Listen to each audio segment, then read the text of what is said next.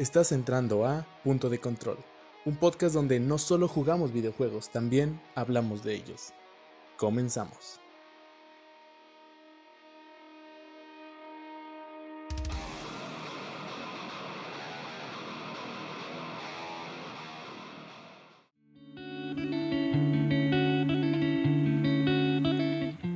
Hola, buenos días, buenas tardes y buenas noches. Esto es Punto de Control, un podcast sobre videojuegos. Como siempre, yo soy Gama Luna. Soy Eduardo Zamudio. Y el día de hoy estamos de vuelta para este quinto episodio ya. Hoy vamos a hablar de un evento que vimos el fin de semana pasado. En tiempo podcast para ustedes va a ser hace apenas tres días, pero nosotros estamos grabando el día de hoy, lunes. Tenemos información fresca, tenemos algunas noticias nuevas y creo que fue un buen evento. Corto, pero, pero con bastantes noticias que no eran nuevas, pero noticias a fin de cuentas. Pues de hecho me gustó, me gustó bastante como tal el evento. Corto, pero creo que estuvo bien para lo que presentaron. Está relativamente bien equilibrado. Ya sabes que tengo mis comentarios al respecto. Vi la transmisión original, como vi también algunos resúmenes. Y pues creo que sí hay bastantes cosas interesantes que se pueden rescatar. La transmisión fue corta. Esperemos que el capítulo también lo sea. Y si no, pues ya, ya veremos qué tal. Ubisoft decidió empezar con, bueno, un pequeño pre-show en el cual hubo algunos juegos, un stream de fondo, cosas así. Pero la información buena, la carnita, empezó a las 2 de la tarde y empezó con un juego que ya tenemos bastante cerca, que se estrena el 29 de octubre, y estamos hablando de Watch Dogs Legion. Watch Dogs Legion es la tercera parte de una entrega de videojuegos hecha por Ubisoft. Básicamente es sobre hacking, sobre hackeo y un protagonista que un protagonista que eh, en esta última entrega es parte de la rebelión, de una rebelión que está en un Londres eh, bastante cercano a nosotros porque a pesar de que es un poco futurista se siente actual. Y no sé me gustaría que empezaras tú que me dijeras qué te pareció. Tuvimos un cortometraje primero y después tuvimos ya gameplay como tal. Fíjate que en realidad con Watch Dogs yo tengo una relación un tanto amor-odio y específicamente con esta tercera entrega. El primero es con respecto a la dirección artística. La chica que nos hablaba acerca de los escenarios, de todos estos, de todo este diseño que tiene la Londres cibernética, por así decirlo, y donde nos hace el comentario de la E3 pasada, cuando todavía había E3, realmente parte del trabajo y que le decían las personas de Londres, oye, no puede ser, o sea, se parece bastante y lo veo totalmente como una ciudad real. Sí tiene estos toques futuristas, pero dentro de todo ello me noto como que me identifico o me siento capaz como tal. Hemos llegado hasta ese punto hablando no solamente de gráficos, sino también de atención al detalle. El segundo punto a rescatar es con respecto a las mecánicas que no se sienten para nada viejas, evidentemente, pero que ya hemos visto en, desde el primer Watch Dogs. Yo recuerdo cuando sacaron el primer, esta misma dinámica de correr desenfrenadamente y hacer un millón de cosas al mismo tiempo. Entonces, en ese sentido, pues no lo siento tan fresco y es sobre todo por lo que me lleva al tercer comentario, que es con respecto de la rejugabilidad. Yo creo que estamos ante un juego que va a tener una calidad increíble, esto debido principalmente a lo que narraban precisamente de cómo vamos a poder realizar algunas misiones, la capacidad de poder hacerlo a través de los personajes interactúe de diferente manera con la misma misión en específico, me parece un punto bastante importante en torno a la rejugabilidad a todos los estilos de juego de cada uno de los jugadores de Watch Dogs, que recordemos que Watch Dogs ya para la segunda entrega se generó una cantidad de fandom bastante importante y bastante contundente, diría yo. Sí, creo que el gameplay es bastante continuista, supongo que trata de perfeccionar lo que plantearon en el primero, mejoraron en el segundo y como que están tratando de, llevar a su mejor versión en esa tercera entrega. Y algo que me llamó la atención de lo que mencionas es la rejugabilidad y los personajes. Si bien el juego te presenta todas estas maneras distintas de atacar un mismo evento, un mismo escenario o una misma misión, también los personajes tienen un papel importante. Recordemos que uno de los estandartes de este juego es que puedes reclutar a cualquier personaje que encuentres en la calle y si lo logras convencer de que se una a ti, lo puedes utilizar. Y cada uno tiene diferentes habilidades, diferentes formas de pelear, diferentes formas de evitar una pelea e incluso tienen diferentes objetos. Por ahí veía un resumen en el cual mencionaban que algunos personajes en específico tienen objetos ¿cómo decirlo? Objetos únicos que ningún otro tiene y que pueden ayudarte a que una misión sea más fácil o no. También las habilidades de cada uno en distintos aspectos son diferentes. Siempre muestran a, la viejita que puede pelear y que lleva un arma a todos lados, pero también hay doctores, hay policías, hay arquitectos, hay eh, taxistas. Entonces, el mundo es muy grande y los personajes pueden ser utilizados de mil maneras diferentes. Y algo que me gustó es que vi o escuché también, todos los personajes tienen una historia. O sea, que Ubisoft se, se concentró en dar un background importante en cada uno de los personajes y de los NPCs que tú puedes controlar. Que bueno, yo creo que hay ciertas limitaciones porque no puedes enfocar gran parte del equipo a hacer historias para cada uno de los personajes que te encuentres, pero creo que aporta un poquito esa sensación de que sí son personas y de que sí están en ese mundo tan vivo que tú mencionas. Un mundo que se siente un poco político. Yo en general vi que toda la, la conferencia tiene juegos con contextos histórico-políticos que son bastante llamativos y no sé, me gustó. Watch Dogs es un juego al que no le había tenido muchas ganas de entrar, pero con este tercero sí, sí quiero que, que tiene para ofrecer. En realidad, bueno, Watch Dogs como tal, o al menos esta entrega, yo la siento como que podrías poner la típica concepción que tenemos de la rebelión contra algún otro bando, con algunos otros bandos intermedios, recordemos. Creo que el hecho de que ya le den un sentido un poco más politizado a Watch Dogs, que desde el primer eh, juego lo trataron de hacer a través de que tú no eras el bueno como tal, pero tampoco eras el malo, eras más como un antihéroe. Y con lo que se dio en el segundo juego, me parece que ya es un punto bastante acertado y que creo que efectivamente, como tú dices, expande bastante el universo. Y con respecto al de los personajes y que cada personaje tenga una historia, recordemos que estamos hablando de Ubisoft, no estamos hablando de Bethesda. Bueno, sí, sabemos que son empresas completamente diferentes y, cada una tiene sus límites, pero están haciendo un intento, ¿no? Es su, su primer paso rumbo a unos personajes un poco más profundos y a ver cómo les sale. Yo es espero que sea bueno porque siento que tiene mucho que ofrecer y el potencial para explotar es, inmenso. Entonces, Watch Dogs Legions es este primer juego en el cual Ubisoft puso todo su empeño. Como ya dijimos,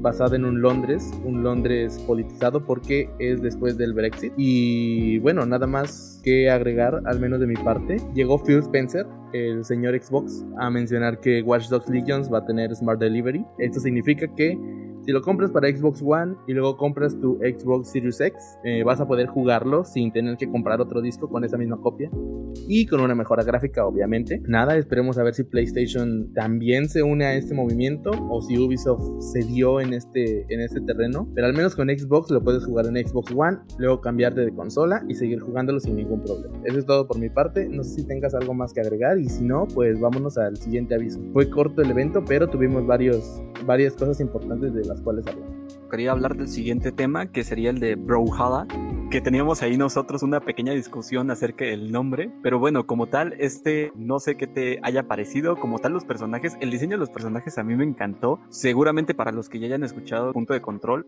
se habrán dado cuenta que a mí me encantan los personajes caricaturalizados, veo unas mecánicas bastante sólidas, y con la posibilidad de que, pues bueno, es un juego para móvil, pero no sé qué te haya parecido a ti como tal. A mí me gustó el diseño, eh, no soy tanto de este tipo de juegos por el hecho de ser un juego para móvil. Yo creo que le daría una oportunidad definitivamente. Eh, sí, así es. Brawlhalla, el juego que va a debutar en móviles el próximo mes, 21 me parece, no estoy seguro. Les dejaremos en la página de punto de control el tráiler y la fecha de estreno oficial. Es un juego que me gustó bastante. Es el clásico juego de peleas con el cual pierdes amistades porque es muy entretenido de jugar. Estuvo en PC eh, y consolas desde hace algunos años. Yo lo tengo instalado en el Play, de hecho, está, está muy padre. Tiene crossplay, lo cual significa que puedes jugar con otras consolas, con PC y ahora también vas a poder pelear con ellos en celulares. Supongo que va a haber alguna opción para limitar eso porque muchas veces el control o el teclado pueden hacer que tengas alguna ventaja o desventaja frente a otros jugadores, pero me gusta. Tiene muchos personajes, como tú dices, están caricaturalizados, se ven muy bien, hay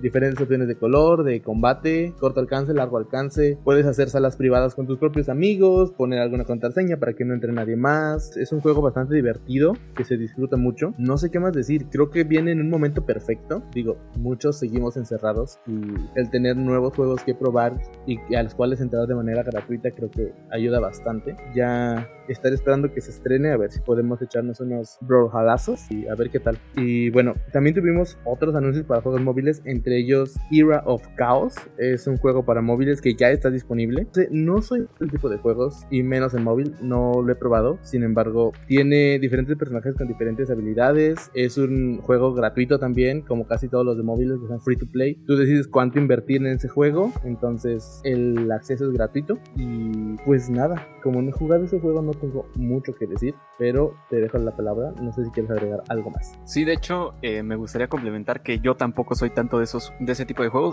Sí que he topado algunos League of Legends, que pues es un estandarte en todo el género, pero me parece, bueno, aquí yo quiero aprovechar esta oportunidad. No soy tanto de estos juegos y es que siento que la mayoría son muy repetitivos, siguen las mismas mecánicas y bueno, lo dice el fan de Pokémon, ¿eh?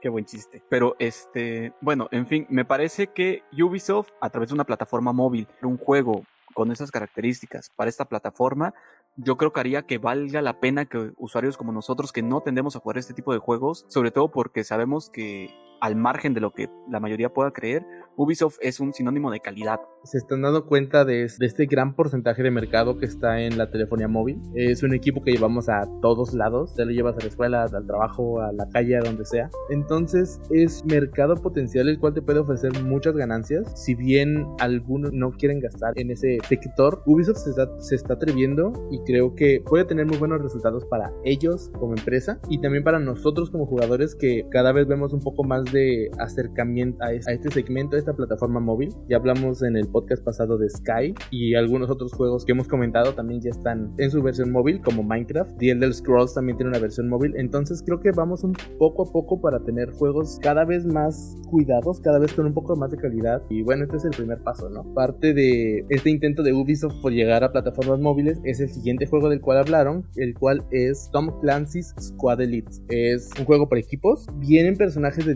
distintas franquicias de Ubisoft vienen de, Division, Ghost Recon también me parece, y de... Bueno, tenemos personajes de varias franquicias, les debo, les debo el nombre del último personaje, el cual es el más importante porque es el que más hype despertó entre todos. Me, me pareció bastante interesante, no vimos gameplay, me llamó la atención, creo que va a ser igual de estos juegos que sirven para matar el rato, y no sé, no sé qué opinas tú, en lo que me acuerdo del nombre. ¿Qué personaje es? ¿El de tres ojos? Sí, sí, sí, sí, sí, ese mero. Te voy a asesinar, Gamaliel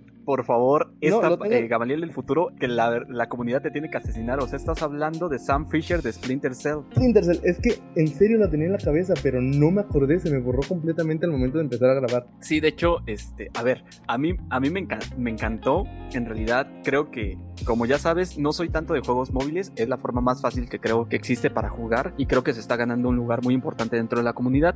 Y la verdad ya me hizo que me sintiera bastante, bastante atraído a la, a la misma porque Splinter Cell es uno de, los clásicos y que de hecho pues están en el lugar de varios de los corazones de varios de los que seguramente nos están escuchando. Multiculturalidad que podemos encontrar dentro del mismo juego, del hecho de que vengan de distintas franquicias, le va a dar un toquecito. Te das cuenta dentro de los mismos personajes que encuentras, pues hayas diferentes modalidades de juego. Entonces yo creo que esto va a hacer que la forma en cómo te puedas desarrollar dentro del sea cada vez diferente y que creo que podrías escoger dependiendo de tu gusto. Por ejemplo, yo quiero imaginar que seguirán las líneas y si por ejemplo escogemos a Sam Fisher, pues podamos tener alguna capacidad de sigilo o algo por el estilo que no podamos encontrar en algunos otros juegos. Así es, creo que cada personaje que vamos a tener disponible en este juego, cada, cada uno va a tener una habilidad diferente y creo que eso permite que el equipo se complemente de maneras bastante interesantes y que busques cuál es tu tipo de juego. Muchas veces el tener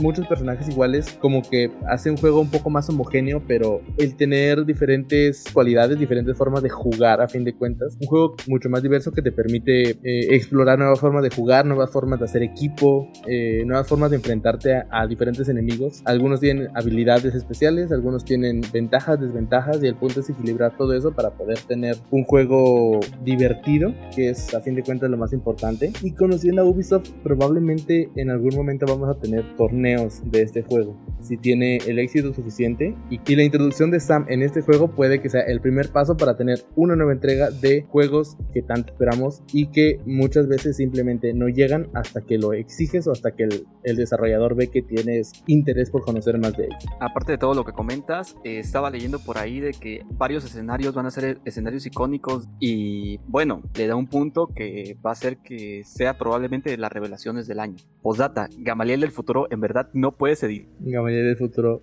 todos cometemos errores y el fue muy grande. Bueno, así está con Tom Clancy's Squad Elite. Es un juego que si preordenas antes, si te preregistras para poder tener el juego, vas a poder tener un arma especial. Me parece que es una pistola. No sé qué tan útil puede ser al momento de iniciar eh, el juego ya que lo tengamos, pero son regalos a fin de cuentas. Entonces hay que aprovechar el bug y guardarlo para cuando se necesite. Tuvimos más anuncios, obviamente, y no sé, me gustaría que Sam empezara con el siguiente para que pudiéramos intercalar un poco la conversación. Ok, yo creo que le hiciste mal porque en realidad estaba esperando para ver cómo lo pronunciabas porque a mí bastante problema pronunciarlo. Eh, Rambo 6 De hecho, eh, una queja que tengo para Ubisoft, debieron haber puesto al Rubius porque recuerdo muy buenos episodios de, del Rubius jugando en la entrega. Pero bueno, en fin, fue más un tributo a todas aquellas personas que lo juegan, que sé que es una comunidad bastante. Si tú, persona eh, que está escuchando el podcast, lo jugaste en algún momento o le tienes algún cariño a la entrega, deberías ir a ver por el tributo que te hicieron. Yo creo que fue bastante tierno el decir de los que hacemos los juegos a los jugadores. Así es, es un juego bastante viejo, salió en 2015, pero ya tiene 60 millones de jugadores.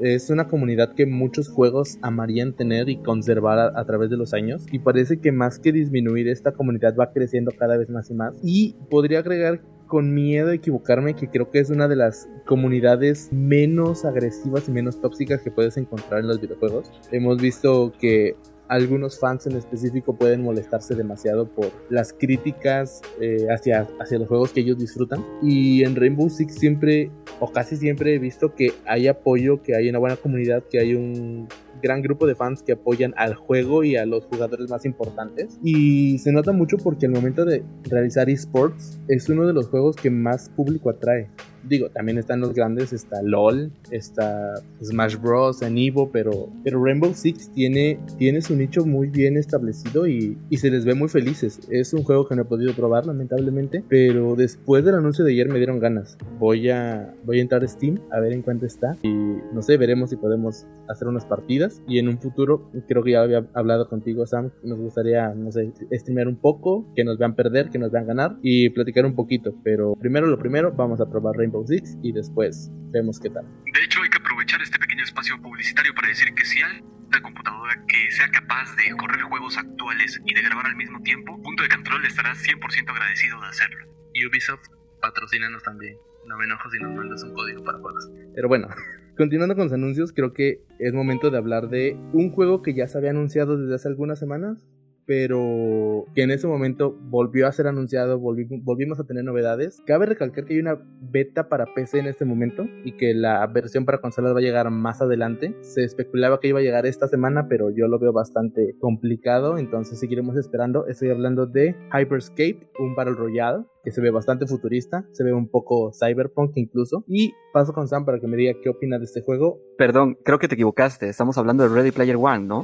Pues es casi lo mismo, fíjate, pero creo que Ready Player One no lo podemos probar ahorita. Y Hyperscape sí lo podemos probar. Que fíjate, más allá del chiste, he escuchado a muchas personas que se están equivocando con el nombre. Que dicen Hyperscape, Hyperspace, Hyperspot, Hyper. El nombre es un poco complicado, al menos eh, en cuestiones latinoamericanas, creo que se presta un poquito la confusión por el nombre, pero es interesante, es un Battle Royale. Se supone se juega en tríos o en solitario. Son 33 equipos de 3 o 99 jugadores de forma solitaria. Y el punto es, como en todos los Battle Royale, ser el último jugador en pie, el último equipo en pie, pero también tiene otra modalidad, la cual es eh, reclamar una corona que aparece de forma aleatoria en cualquier parte del escenario, mantenerla durante 45 segundos y si lo logras mantener sin que te maten, eres el ganador. Es una mecánica bastante nueva, bastante interesante. Si lo quiero probar, no sé qué tantos requisitos solicite, pero... Bueno, si tuviéramos una PC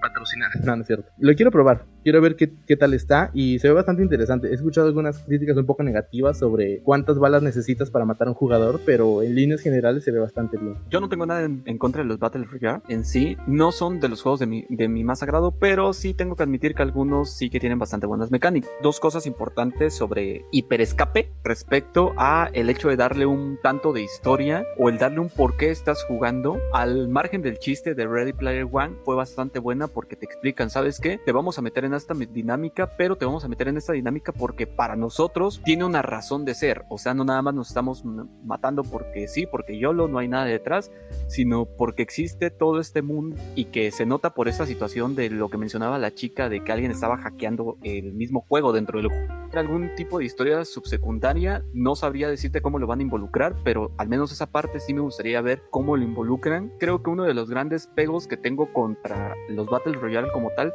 es que tienden a ser muy cuadrados, ¿sabes? Y el objetivo es básicamente siempre el mismo, sin que el juego cambie demasiado. Y aquí hay una parte bastante importante que espero que lo hayan notado. Es la parte de todos estos elementos aleatorios que mencionan que pueden aparecer, donde puedes cambiar la gravedad o se pueden generar. Mencionaban, si no me equivoco, en una parte donde hablaban de los streamers, pero el hecho de que incluyan algo así en un juego y que no sé qué tan aleatorio, qué tan variado puede ser, pero el hecho de que tú tengas que adaptarte al juego porque va a cambiar de la nada, o sea, van a cambiar las reglas a mitad del juego, lo pondría incluso por encima de alguno de los otros juegos de la misma mecánica que tenemos. Es un juego que al final parece que está tratando de incluir mecánicas que lo hagan diferente, que lo hagan único y con eso ganarse un porcentaje del mercado que ya está bastante peleado. Igual me parece interesante, sobre todo algunas cuestiones que pueden ayudarte a cambiar el juego totalmente, de ir perdiendo a tener la delantera en un momento crucial. El punto de la gravedad, de la munición, de todo eso es algo que, que puede volverse bastante bastante interesante,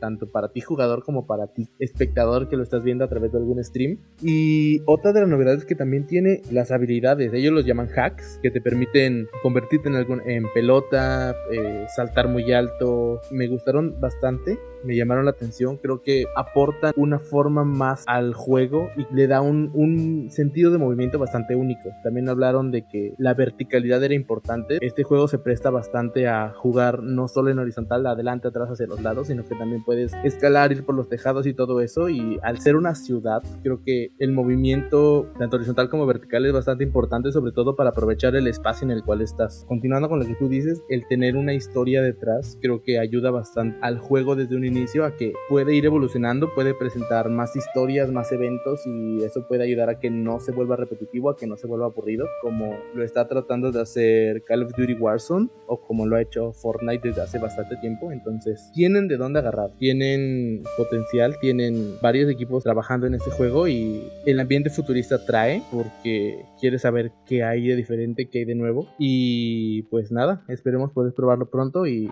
qué tan bueno es, qué tan malo es. Si tiene algunos errores, vemos también qué tan rápido lo vayan a mejorar y, y todo ello. Es Ubisoft, tiene la fama de poder hacerlos a la perfección. Claro, los bugs no existen en Ubisoft. Pero bueno, ya continuando con nuestra programación, viene un juego el cual estamos esperando desde hace mucho. Se reveló hace, hace algún tiempo, antes de el Inside Xbox del mes pasado. Me refiero a Assassin's Creed Valhalla. Obviamente ya todos sabemos de qué trata este juego. Es sobre el mundo vikingo. Se estrena el 17 de noviembre. Tiene mucho gameplay ahora sí que podemos ver. Hablaron largo y tendido de todas las habilidades y algunos medios de comunicación pudieron tener acceso a 3 horas gameplay. Un demo bastante extenso a mitad del juego. Nosotros no pudimos probarlos porque Ubisoft no sabe que nosotros existimos. No sé qué más decir, me gustaría que empezaras tú, me dijeras qué tal y después entramos un poco más en la historia, en las mecánicas y todo eso. A ver, es una de mis sagas que creo favoritas. Ubisoft lo ha sabido hacer muy bien con ellas, al margen de evidentemente todos estos problemas de los bugs. Las últimas dos, como ya platicamos fuera de podcast, eh, lo mejoraron bastante pero yo creo que la historia como tal de Assassin's Creed, todos los juegos y algunos tantos detalles que tienen bastantes coquetos, por ejemplo, no sé si sabían la gente que nos está escuchando, pero la época sí que coincide con un aproximado de, de cuándo murieron esos personajes importantes. Un detalle por parte eh, de los desarrolladores de esta franquicia. Valhalla pues no es la excepción. Desde que vi el tráiler me encantó. Es el pionero en hacer trailers que te enganchen que no necesariamente tienen que hacer que los juegos sean excelentes. Me pareció bastante bueno, yo creo que lo estoy esperando bastante. El ambiente vikingo como tal Y hay algo bastante importante que me gustaría recalcar, que decían precisamente la persona que hablaba, bueno, navegaron hasta otro lugar y luego se encontraron con lo mismo que se supone que se encontraron los vikingos cuando lo hicieron, y eso me habla de un compromiso de juego de lo que se esperaría en un Assassin's Creed recordando que históricamente el hecho de haberlo sacado tan rápido y con tan poco cariño en algunos aspectos, sí hicieron que algunas de las entregas fueran pues bastante mediocres.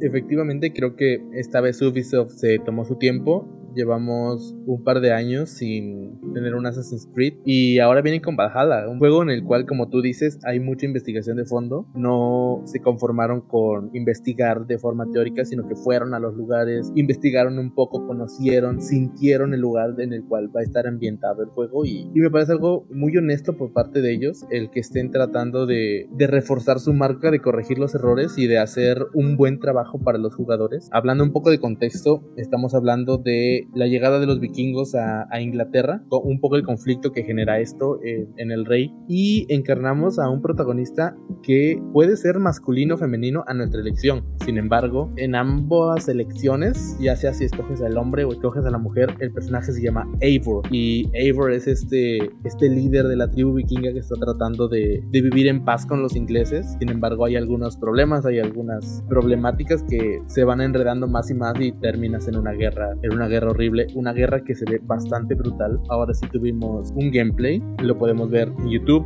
lo podemos ver en las páginas oficiales de cada medio de comunicación y lo vamos a ver también en la página de punto de control. Hay decapitaciones, puedes pisar la cabeza de tus enemigos, puedes jugar con el hacha, con la espada, con el escudo. Es un juego que creo que ahora sí se enfocó bastante en el combate, le pusieron bastante atención. Se ve bastante violento, en algunos niveles incluso puede verse hasta un poco caótico. Sin embargo, de verdad sientes que estás controlando a un vikingo, que estás controlando a un personaje de casi dos metros de altura, si no es que más, que es básicamente puro músculo y cerveza. No sé, es interesante. Me, gustó el combate, los enemigos también reaccionan de una manera interesante. No sé, creo que hay mucho que comentar del gameplay. Se presta a, muchas formas de jugar. No vi la opción de, del sigilo, pero es un Assassin's Creed, obviamente va a estar el sigilo. Hay muchas formas de enfrentar un, obstáculo. Una de mis, de mis series favoritas es El gran Ragnar Lobrock, y de hecho, antes de yo ver la serie de Vikingos, excepción de la misma cultura que creo que la mayoría tiene, de ser un pueblo bárbaro que pues nada más pensaba en matar y en matar después de haber matado. El hecho de que lo dejen bastante claro en el juego y de que ellas se hayan enfocado en hacer algo relativamente históricamente correcto, esto que tú nos comentas de un personaje que no necesariamente quiere la guerra, pero que está dispuesto a pelear. Y sí, hay que aclarar que de hecho ellos mismos lo dijeron que le pusieron atención al combate y para los que ya hayan tenido la oportunidad se van a dar cuenta que es totalmente diferente a lo que estamos viendo en Valhalla.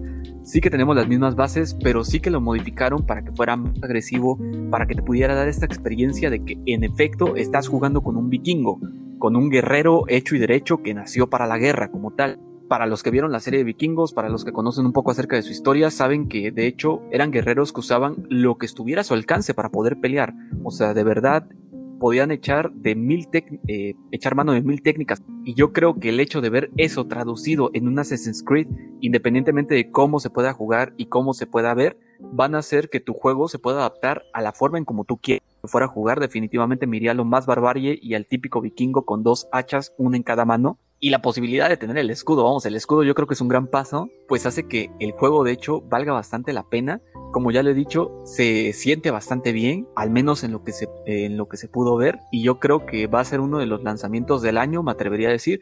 Además, hablando de, de este cambio que estamos teniendo en Assassin's Creed para poder entrar al mundo de los vikingos, creo que también se ve reflejado en otros aspectos del juego. Ya no tenemos un águila como compañero, tenemos un cuervo, eh, haciendo referencia a Odín y sus cuervos vigías todo el tiempo. Tenemos una inspiración bastante fuerte, no solo en los vikingos, sino en toda su mitología, en todo este ambiente nórdico. Por ahí vi que incluso puedes tener encuentros con algunos, no sé, dioses o semidioses, no sé qué sean exactamente, pero que tienen el poder de controlar los elementos y una resistencia bastante fuerte. Entonces, puede que nos encontremos con algunos eventos o con algunos personajes fuera de lo común para, para mantener este nexo con la mitología. Porque, bueno, recordemos que es un Assassin's Creed, es un mundo abierto y hay mil formas de recorrerlo y hay mil formas de, de enfrentarte a él. Puedes ir a caballo, eh, están activando una opción cinemática para que puedas ir a caballo como si fuera una película, sentirte viviéndola pero también puedes moverte en barco, lo cual es bastante interesante. No vi batallas, batallas navales como en Black Flag,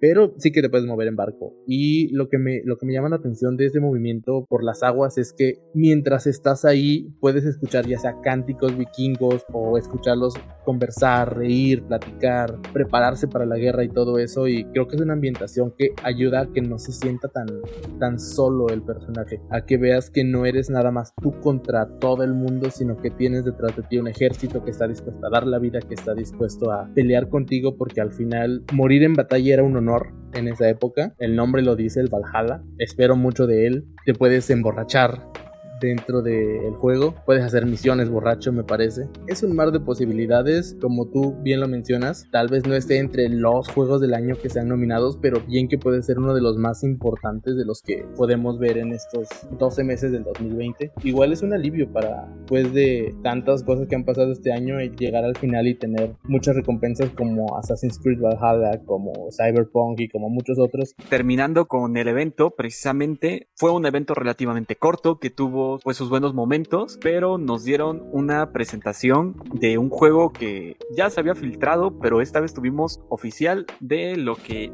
va a ser Far Cry 6. Bueno, creo que no hay mejor forma de, de criar al hijo de Juanes que de mano de el dueño de los pollos hermanos. Es un juego que presentó un tráiler con un personaje, un personaje nuevo, he de decirlo, pero es un personaje que ya todos conocemos por Breaking Bad. También salen de Mandalorian y en muchas otras series y películas. Estoy hablando de el actor que se llama Giancarlo Esposito, un actor bastante conocido, que esta vez es el dictador en turno, el enemigo del protagonista en Far Cry 6 el nombre de este personaje es Antón Castillo. Estamos hablando de un juego que no nos tomó por sorpresa, como tú dices, ya se había mostrado un poco por parte de una pequeña filtración involuntaria de PlayStation. Pero bueno, lo tenemos, eh, tenemos fecha, tenemos más detalles y eso es lo importante, ¿no? Ya es una realidad, no es solo una filtración. Hay anuncio oficial. Me gustaría hablar un poco más del contexto en el cual se desarrolla este Far Cry 6, porque si notarán en el tráiler, todo está escrito en español. Entonces, estamos hablando de un Far Cry en Latinoamérica para ser más específicos, en una isla que se llama Yara, es un lugar ficticio. No quisieron atreverse a mencionar algún país real por cuestiones políticas y cuestiones de la empresa, pero estamos hablando de Yara. Es un país caribeño, es un país en crisis, es un país con dictadura y es un país con corrupción. Porque no sé si esa es la visión que se tiene de Latinoamérica, pero creo que es el ambiente perfecto para empezar una historia de este estilo. No sé qué te parece. Eh, bueno, entiendo perfectamente que no lo, no lo hayan, no lo hayan hecho de esta manera, pero sí que rescatan bastantes puntos importantes algún país que no, no mencionaremos tampoco nosotros, pero también aparte de la guerra de guerrillas, tenemos un, un, bloque económico que ya confirmaron que existe dentro de la misma isla hacia el resto del mundo. Y precisamente esta ambientación, yo creo que porque el hecho de que podamos ubicar a este de Diego, el, el hijo de, de Juanes y el personaje principal, lo podamos ubicar entre el filo de la navaja, que creo que es básicamente en lo que se centró el tráiler, en el hecho de que tienes este chico y que lleguen y que le pongan una, una, granada en la mano y que él tenga que decidir qué tiene que hacer con esa granada. Digo, perfectamente yo, yo creo que es de que él está sosteniendo la granada en sus manos y de que en cualquier momento ya sea que se le puede caer o que, la o que tenga que decidir a quién se la va a aventar, es Cry desde la tercera entrega el ponernos en esta escena de un padre que trata de, guiar a su hijo porque eventualmente va a ser quien está en el poder y quien mantenga a el país a raya. Eh, creo que es algo bastante fuerte. El pequeño Juanes no sabe, no sabe exactamente qué decisión tomar, está, se le nota confundido, eh, indeciso y creo que es un factor importante. Siempre mostrar esta dualidad, este, esos personajes tridimensionales, siempre ha sido como que una de las características de, del Far Cry que, a todo el mundo ama. Estaba leyendo unas cuantas entrevistas, detalles y todo eso y hablaba de algo que me gusta mucho, que este antagonista, Antón, es un héroe en su propia mente. Él legítimamente piensa que está haciendo lo mejor por su país. Vamos a encontrarnos con un conflicto de ideales que puede ser bastante, bastante fuerte, bastante intenso, porque pues al final si está creyendo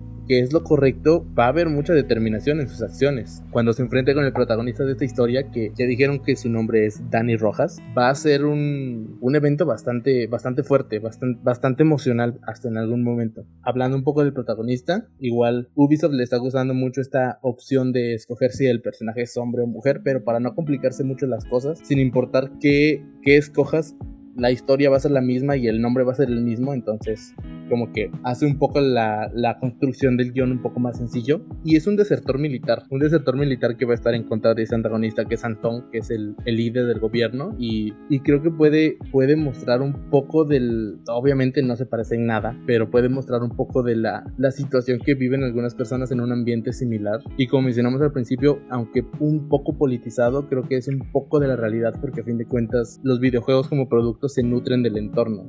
Veremos qué tal. No presentaron gran cosa, no presentaron gameplay, tampoco presentaron un poco más de los personajes, pero sí presentaron la edición de colección que incluye un lanzallamas. Y no sé cuánto va a costar, pero lo quiero y espero que llegue a Latinoamérica y que llegue a México. Sí, de hecho, a ver, eh, yo creo que es una, es una gran oportunidad. Este antagonista que tenemos Antón, la parte de que él se crea un héroe dentro de su propia mente y que eso va a determinar bastante las acciones que pueda tomar. Me suena bastante el personaje de Bass en Far Cry 3 y este sentido, este ápice de locura de que él vive en su propia realidad, donde hacen que el ambiente dentro del mismo juego se pueda sentir mucho más tenso y que en verdad yo creo que cada uno de los combates va a ser no solamente un combate físico, hablando dentro del mismo juego, sino sí tú puedes pensar que está bastante choteado en cierto sentido, pero vamos, lo están presentando de una manera muy buena. Eh, así es, vamos a tener una lucha física, una lucha de facciones, pero también una lucha de ideales. Esperemos que pueda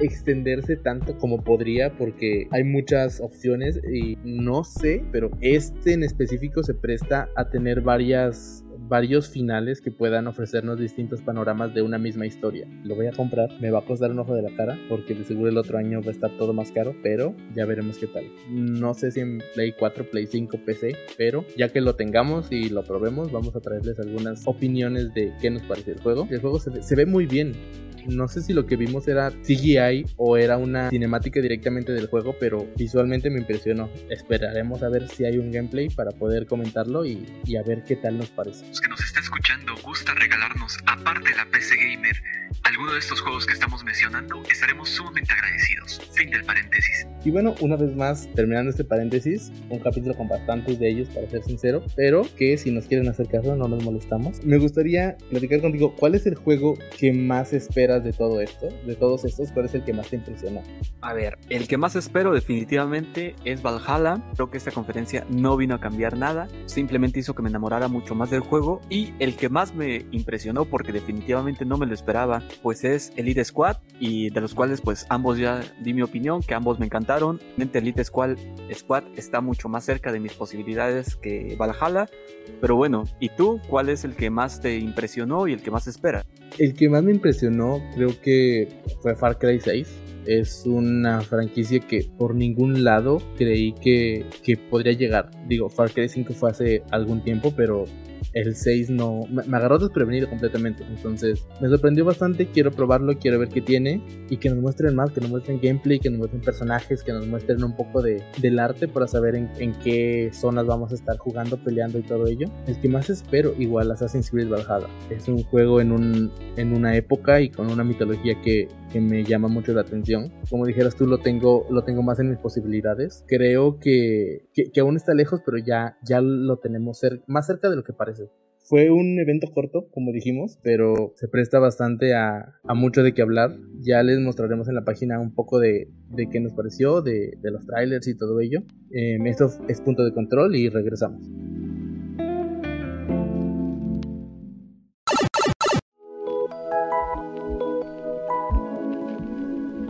Esta conferencia de Ubisoft en contraposición con la de PlayStation, nos está abriendo un nuevo panorama cual estamos viviendo actualmente en el que estamos grabando y en el que será publicado este episodio de Punto de Control.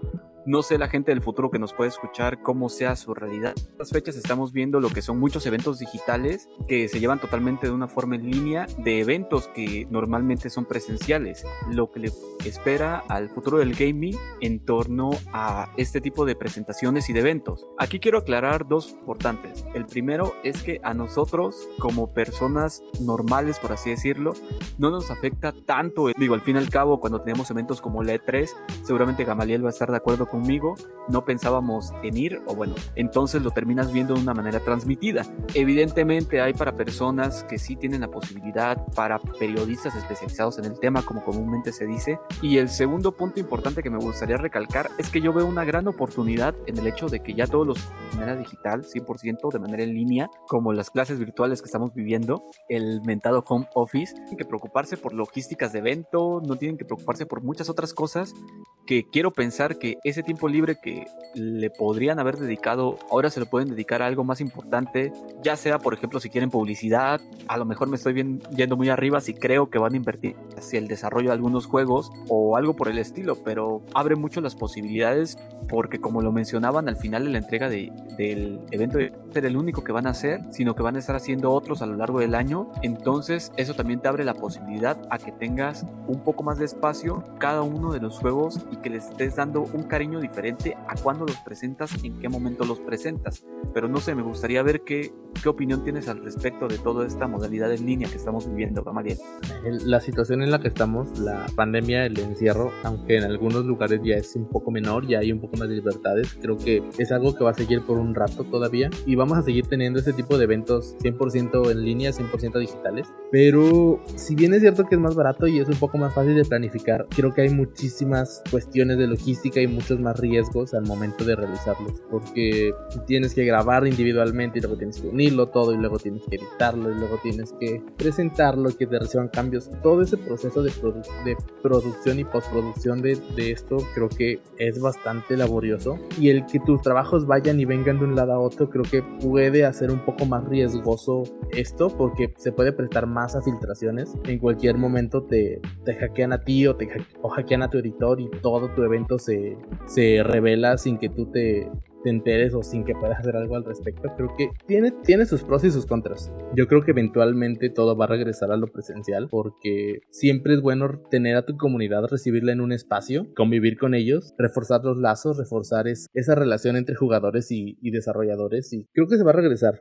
E, eventualmente no va a volver a ser lo mismo, obviamente muchos van a preferir quedarse en lo digital, pero va a regresar, digo, la comunidad le gusta hacer eso, los que tienen la posibilidad de ir y aparte creo que muchos espacios son un lugar para, para las negociaciones, donde van los desarrolladores indies con las publicadoras a presentarles tu juego, convivir con otros del medio, a poder conocer gente, a poder inspirarte, a que prueben tu juego, vean los errores, puedas corregir todo eso. Creo que hay, hay muchas cuestiones más allá de la presencia que no se puede comparar o hacer un similar de forma remota. Bueno, yo espero que regrese.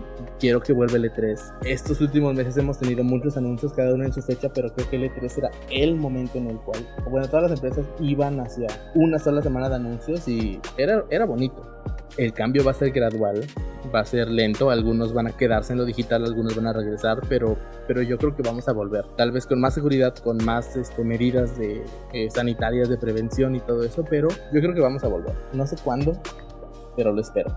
Sí, claro, yo también espero que, que volvamos, de hecho. Eh, a ver, yo tengo sueño de poder ir a un E3 y el hecho de verlo cancelado por una situación como esta y el llegar a pensar que pues sí da un tanto de miedo, pero hay que recordar, el E3 es mucho más que simplemente llegar, presentar los juegos y yo creo que incluso eh, no solamente era un evento de los jugadores hacia los jugadores, era como ese momento en el cual no importa en qué consola jugaras, no importa qué juego fuera tu favorito, tú llegabas a ese evento y te sentías dentro de una comunidad, o sea, te sentías parte de algo. Se reflejaba hacia los otros medios de comunicación, se reflejaba hacia el resto de la sociedad y se daban cuenta de que pues esto, esta comunidad de jugadores es algo mucho más que existe con el cual convivimos, que es una forma de arte y de expresión lo que estamos viviendo. Entonces, a mí evidentemente sí que me gustaría que regresaran todos estos eventos pero pues sí, como tú lo dices, va a tener que ser dentro de, pues dentro de relativamente no poco tiempo. Haya compañías que ya no quieran regresar a este tipo de eventos porque resulten que encuentren cierta eh, comodidad dentro de los, los eventos en línea. Evidentemente tiene su grado de complejidad y tiene su grado de riesgo también, pero aquí yo creo que va a depender bastante de lo que podamos ver y pues yo creo que podremos hablar de este mismo tema dentro a lo mejor a mediados del próximo año y si es que nos siguen escuchando y ya podremos ver hacia atrás y ver si en efecto se cumplió lo que dijimos o si todo se quedó de manera en línea. veremos qué tal. Espero podamos volver atrás, como tú dices, y, ver que todo ha cambiado, que las cosas han mejorado. Un pequeño deseo que espero se vuelva realidad. Esto es punto de control y regresamos.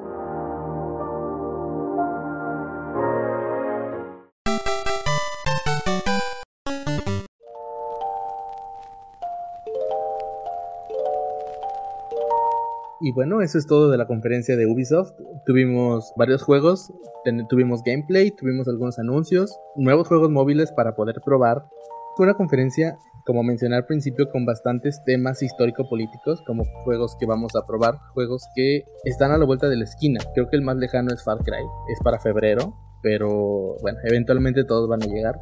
Pero pues nada más nos queda hablar de ello, jugarlos y nada más. Como saben, es momento de nuestra sección final, la sección del spam. Solo quiero recordarles que Punto de Control tiene su página en Facebook como Punto de Control. Estamos en Instagram como Punto de Control Podcast y en Twitter como Punto de Control P, porque Twitter no me dejó poner podcast completo. A mí me encuentran como Gamaluna23 en todas las redes sociales que se imaginen, en la que sea. Bueno, no en la que sea, pero casi todas. Y bueno, sin nada más que decir, voy con Sam para que nos dé el spam de sus redes sociales. Gracias, Gamaliel. Por favor, vayan a checarme en Instagram. Últimamente he tenido muy buena, eh, bueno, he estado utilizando un poquito más. Me pueden buscar como arroba samudio-senpai.